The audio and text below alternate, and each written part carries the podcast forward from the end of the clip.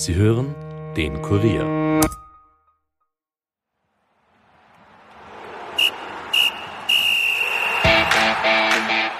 Während Salzburg gegen Bayern begeisterte und in der Liga weiter davon marschiert, warten auf Rapid international und national entscheidende Spiele. Erst geht es um den Einzug ins Achtelfinale der Conference League, dann in zwei Duellen um die Meistergruppe in der Bundesliga. Wie ist daher die Stimmung in Wien?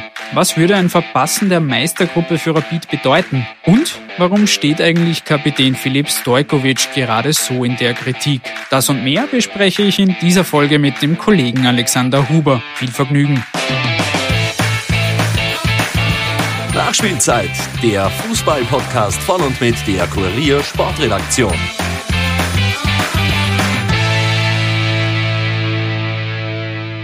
Herzlich willkommen zurück zu einer neuen Episode. Mein Name ist Steffen Berndl und ich freue mich, dass ihr wieder mit dabei seid. In den letzten beiden Wochen haben wir uns ja ausführlich den Salzburgern und dem Champions League Kracher gegen Bayern München gewidmet.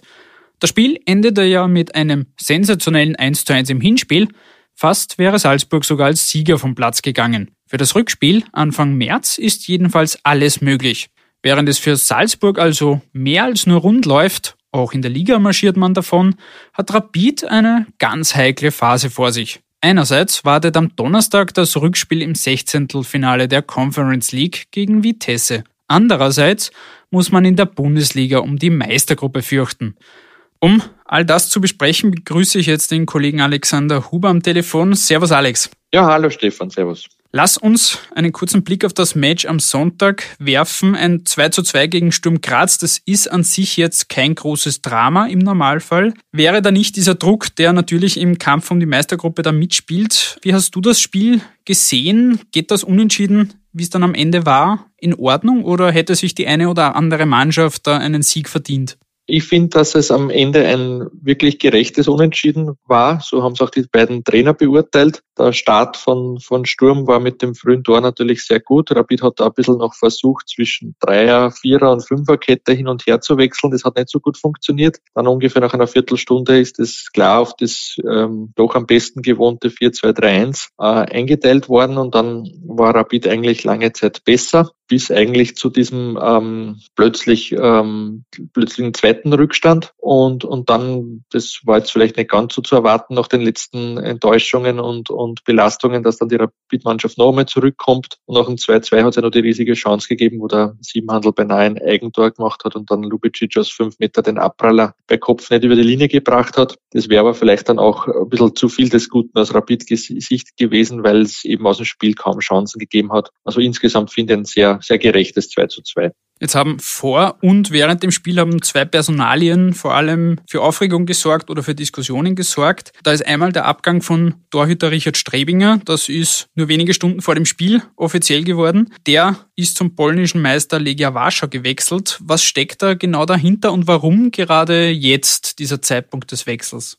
Also Legia Warschau hat sich schon länger um den Richard Strebinger bemüht. Der ursprüngliche Plan war, dass er im Frühjahr kommt mit dem Artur Boroc, dieser polnischen Torhüterlegende, sie vielleicht ein bisschen die Spiele aufteilt, ein bisschen reinschnuppert, vielleicht auch schon den Nummer 1 Status im Laufe der Saison sichert und dann der künftige Tormann sein wird. Das war, glaube ich, dem Richard Strebinger zu, zu unsicher, zu, zu viele Fragezeichen und hat dann äh, doch knapp vor dem geplanten Transfer zurückgezogen. Und in der Zwischenzeit hat der Artur Boroc ähm, knapp vor seinem 42. Geburtstag Blödheit begangen, eine Tätlichkeit, ist deswegen länger gesperrt. Liga Warschau ist abgestürzt als regierender Meister, ist nun in der Abstiegszone sogar und haben jetzt mit großem Druck einen erfahrenen Tormann gesucht, weil der Ersatzmann halt sehr, sehr jung und unerfahren ist und haben es jetzt noch einmal probiert. Und nachdem der Richard Strebing in der Zwischenzeit gemerkt hat, dass er wirklich noch weniger Chancen als bei seinen letzten Degradierungen hat, wieder zurückzukommen, hat er jetzt dann doch zugestimmt. Und im Gegenzug ist ihm Rapid entgegengekommen, haben den Vertrag aufgelöst, haben da jetzt nicht mehr groß um irgendwelche Ablösen gebockert, weil er doch sieben Jahre ein, ein verdienstvoller Spieler war. Aber ich glaube, das ist jetzt so für, für alle Beteiligten die bestmögliche Lösung.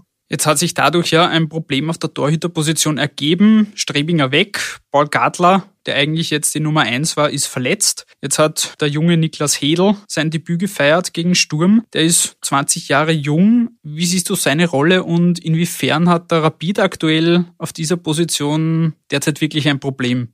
Also ich habe schon vor längerer Zeit gehört, dass man Niklas Hedl eine künftige Nummer eins sieht und dass da im Verein alle sicher sind, dass der richtig gut wird. Deswegen war vielleicht auch die Aufregung jetzt im Verein gar nicht so groß, als dann plötzlich der Niklas Hedl wirklich in Graz im vollen Haus beim ganz wichtigen Spiel sein Debüt geben musste. Das war jetzt vielleicht ein bisschen, bisschen viel auf einmal, aber er hat es richtig gut gemacht. Keinen Fehler, hat auch mit, was im Ferdinand Feldhoff auch wichtig ist, mit dem Fuß gut mitgespielt, ist einmal weit vor seinem Tor riskant mit, mit, mit dem Kopf rausgekommen, hat mit dem Kopfball geklärt. Also hat es eigentlich ähm, gut gemacht und man kann jetzt wahrscheinlich auch besser verstehen, warum er dem Richard Strebinger wirklich keine, keine Steine in den Weg gelegt hat und einfach da auf Gartler und Hedel setzt. Vielleicht wird er, der Niklas auch am, am, Donnerstag spielen, wenn der Paul Gartler noch angeschlagen ist. Auch das wird ihm zugetraut, dass er im Europacup da seinen Mann steht. Also der ist wirklich intern als, als großes Talent angesehen und der wird seit Jahren forciert. Und ja, das ist scheinbar auch der neue Weg dieser Durchlässigkeit, wenn man ein Verein, im Verein ein Talent als groß beurteilt und sagt, das soll einmal ein Rapidspieler werden, dann, dann wird der auch forciert, egal ob das jetzt heikel ist oder ob der jung ist oder unerfahren, da wird jetzt einfach darauf vertraut, dass die dann auch ihr Talent umsetzen.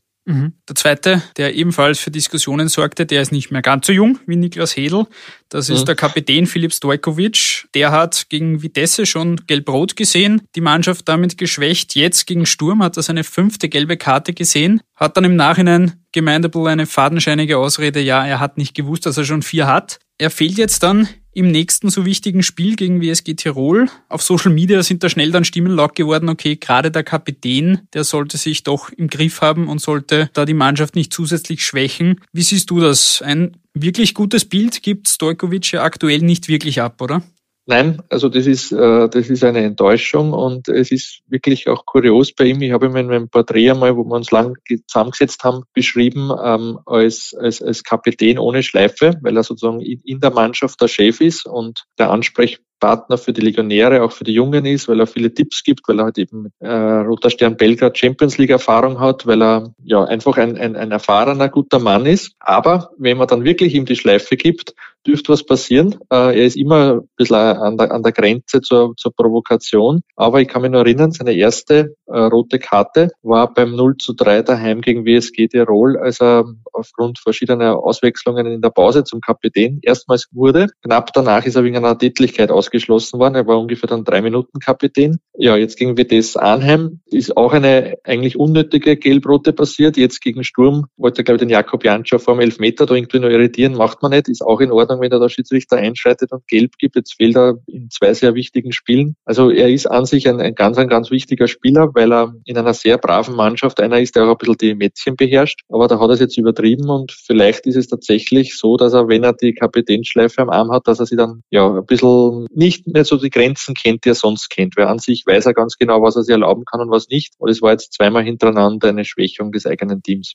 Glaubst du, dass es da irgendwelche Konsequenzen geben könnte oder äh, wird da intern na, mit na, ihm da, gesprochen und das war's? Da, dafür ist, glaube ich, auch sein Status zu gut. Er ist sicher einer von den sozusagen intern angesehenen Top, Top 3 Spielern, was das Standing betrifft. Man wird vielleicht kurz drüber reden, aber er hat jetzt eh eigentlich eine Woche Zeit, dass er draufkommt, dass das zu viel des Guten war. Also, ähm, und er ist ja auch äh, intelligenter Mensch, der halt am, am Spielfeld ein bisschen, ja, manchmal über die Stränge schlägt, aber das ist ein erfahrener Routinier, das, der, der weiß schon selber, dass das das jetzt eine Woche, wo er nicht der Mannschaft helfen kann, gerade zu dieser Zeit, dass das kein gutes Bild macht. Jetzt warten jedenfalls zwei wichtige Wochen auf den Verein. Du hast es schon angesprochen. Erst das Conference League Spiel gegen Vitesse am Donnerstag, dann die beiden entscheidenden Spiele um die Meistergruppe. Da geht es erst gegen WSG Tirol, dann gegen Austria Klagenfurt. Da steht man ziemlich unter Siegzwang, wie auch Trainer Ferdinand Feldhofer auf den Punkt brachte.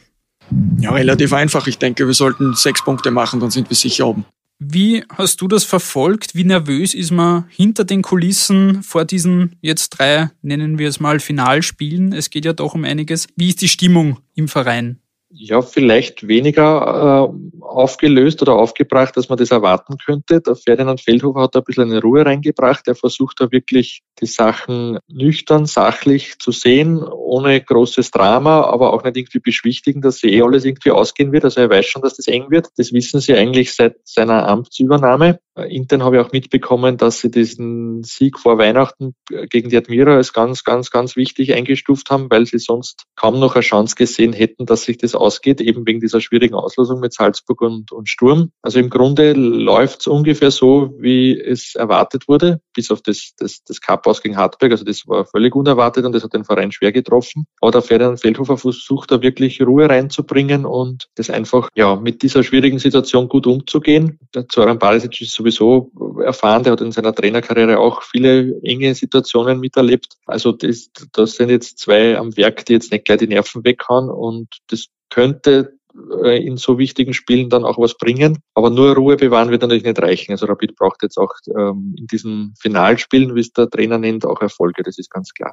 Lass uns erst über die Conference League reden. Wir zeichnen den Podcast heute am Montag auf. Am Donnerstag wartet dann dieses Rückspiel. Das Hinspiel hat 2 zu 1 geendet für Rapid. Ein Sieg, aber der natürlich durch das Ergebnis etwas trügerisch ist. Wie siehst du die Ausgangslage jetzt vor dem Rückspiel in Arnheim? Welche Chancen hat Rapid da weiterzukommen? Kann Vitesse da noch gefährlich werden? Also wenn man nur die erste Hälfte hernimmt, dann würde ich sagen, Rapid schafft es locker, sind die viel bessere Mannschaft, wie das hat Defensivschwächen. Wenn man nur die zweite Hälfte hernimmt, dann muss man eigentlich davon ausgehen, dass das Vitesse Arnheim noch drehen wird und dann aufsteigt, weil da waren sie die Besseren. Es war sagen, bis zum Ausschluss von Stojkovic auf Augenhöhe, danach waren sie klar überlegen und hätten auch noch den Ausgleich schaffen können. Es wäre eigentlich von den Chancen her verdient gewesen. Das heißt, so gesehen bleibt es eigentlich wahrscheinlich bei dieser 50-50-Situation, die es vor dem Hinspiel schon war. Was für Rapid spricht, äh, Vitesse hat jetzt wirklich schon lange nicht mehr gewonnen, auch am Wochenende gerade jetzt noch einen Punkt ergattert. Das heißt, da brodelt auch. Ich habe da von, von holländischen Kollegen gehört, dass auch schon der, der Trainer Thomas Letsch trotz der großen Erfolge zum Saisonbeginn jetzt schon im Verein unter Druck ist. Also das ist, das ist jetzt auch nicht gerade lustig. Die werden jetzt nicht mit der allerbreitesten Brust am Donnerstag einlaufen. Unabhängig von Vitesse. Es geht um den Einzug ins Achtelfinale. Wie wichtig ist denn die Conference League für Rapid tatsächlich? Dieser Bewerb, der steht ja klar im Schatten von der Champions League, von der Europa League. Geht es da für einen Verein wie Rapid Wien vor allem ums Prestige oder ist das auch ein finanzieller, ein finanzieller Lohn, der da warten würde, wenn, wenn Rapid sich da weit vorarbeitet?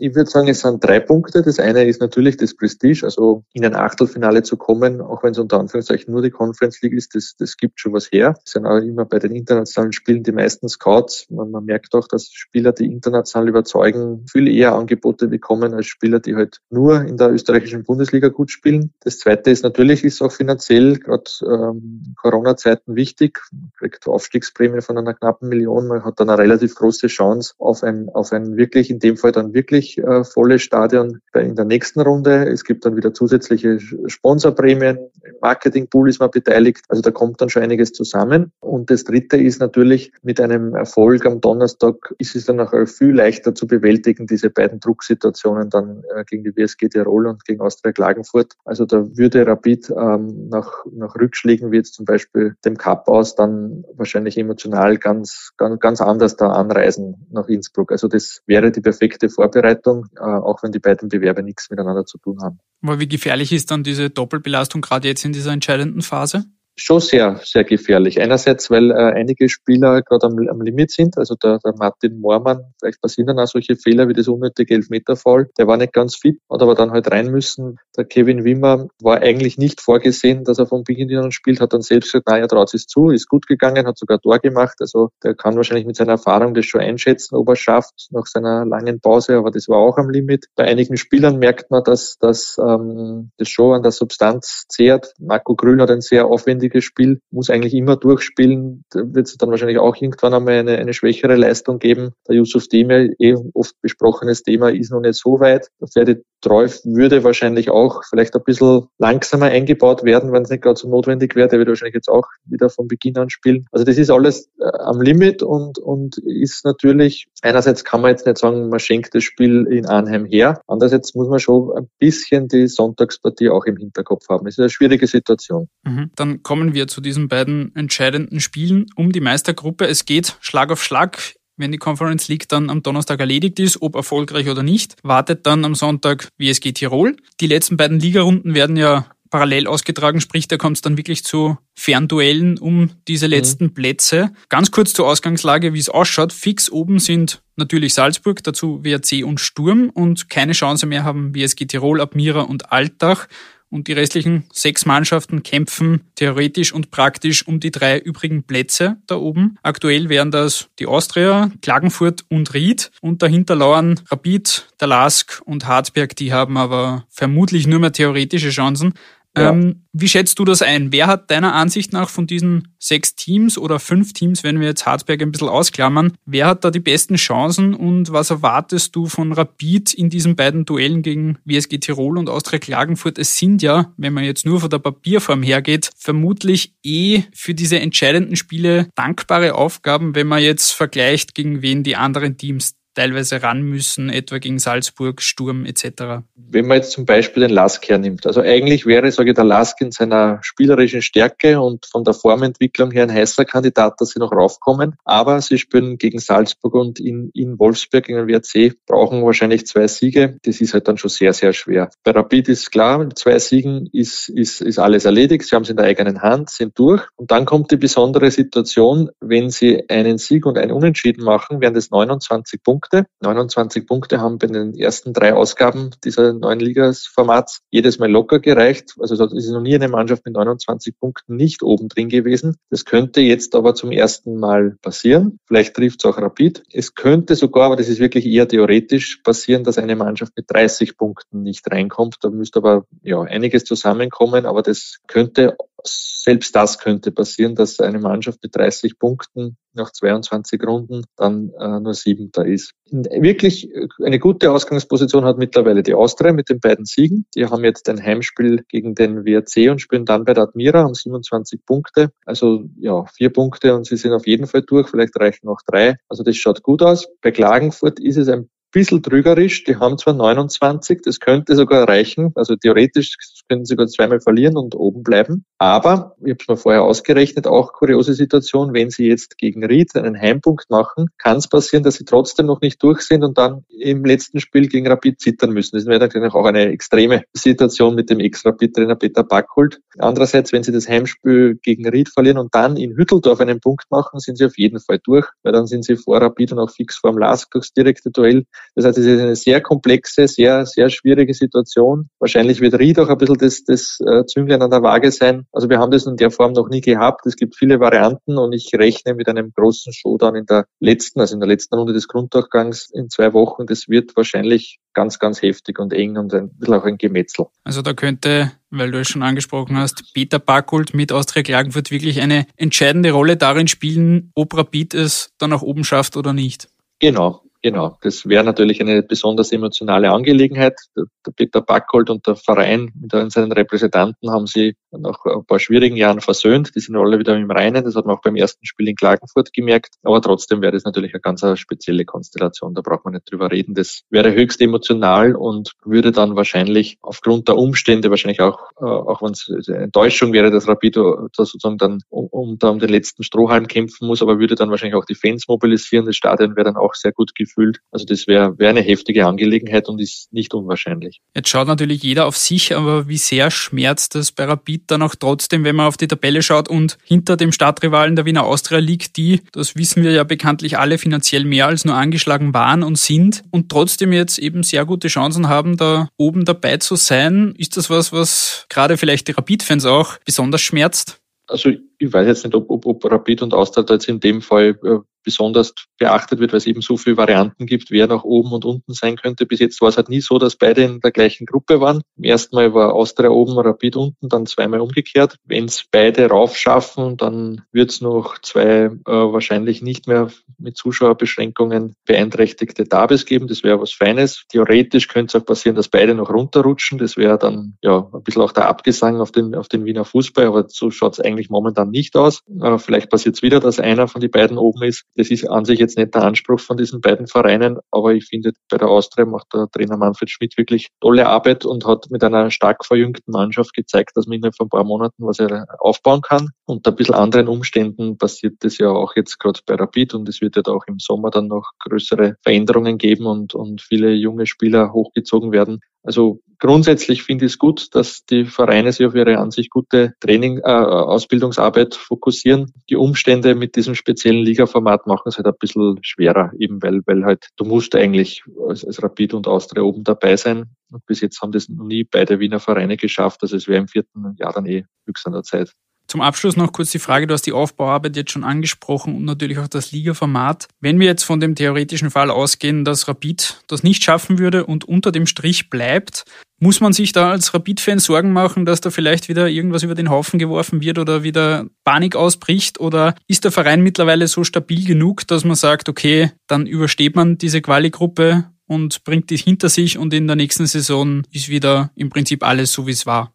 Also der Unterschied vielleicht zu dem, wie es das erste Mal passiert ist, ähm, hat es noch den, das, den Strohhalm Cup gegeben. Damals ist er Rapid ähm, bis ins Cup-Finale gekommen und hat halt wirklich bis zum Schluss die Chance gehabt, so noch irgendwie in den Europacup zu kommen. Diesmal wäre halt wirklich dann nur mehr noch ähm, dieses Europacup-Playoff, wo man im letzten Drücker dann noch reinkommen kann, eine Chance. Das wäre natürlich sehr aufreibend und, und, und mühsam für den gesamten Verein. Also müsste man dann schauen, wie, wie, wie sie damit umgehen. Ähm, momentan sind sie ruhiger, als viele erwartet haben. Das liegt sicher auch am Trainer Feldhofer. Aber das wäre natürlich eine Belastungsprobe für den gesamten Verein. Vielleicht wissen wir nach dem Sonntag schon mehr, wie wahrscheinlich es ist. Ähm, aber wie gesagt, ich rechne damit, dass wirklich dann in der allerletzten Runde, vielleicht auch in den allerletzten Minuten entschieden wird. Alles klar. Lieber Alex, vielen Dank für deine Analyse und deine Zeit. Danke. Bis bald. Wir werden die Conference League und den so spannenden Kampf um die Meistergruppe natürlich aufmerksam verfolgen. Alle wichtigen Infos findet ihr wie gewohnt auf kurier.at. Ansonsten würde es mich freuen, wenn ihr uns abonniert oder uns Feedback und Kritik dalasst. Wir hören uns dann bei der nächsten Episode wieder. Bis dahin, macht es gut und ciao.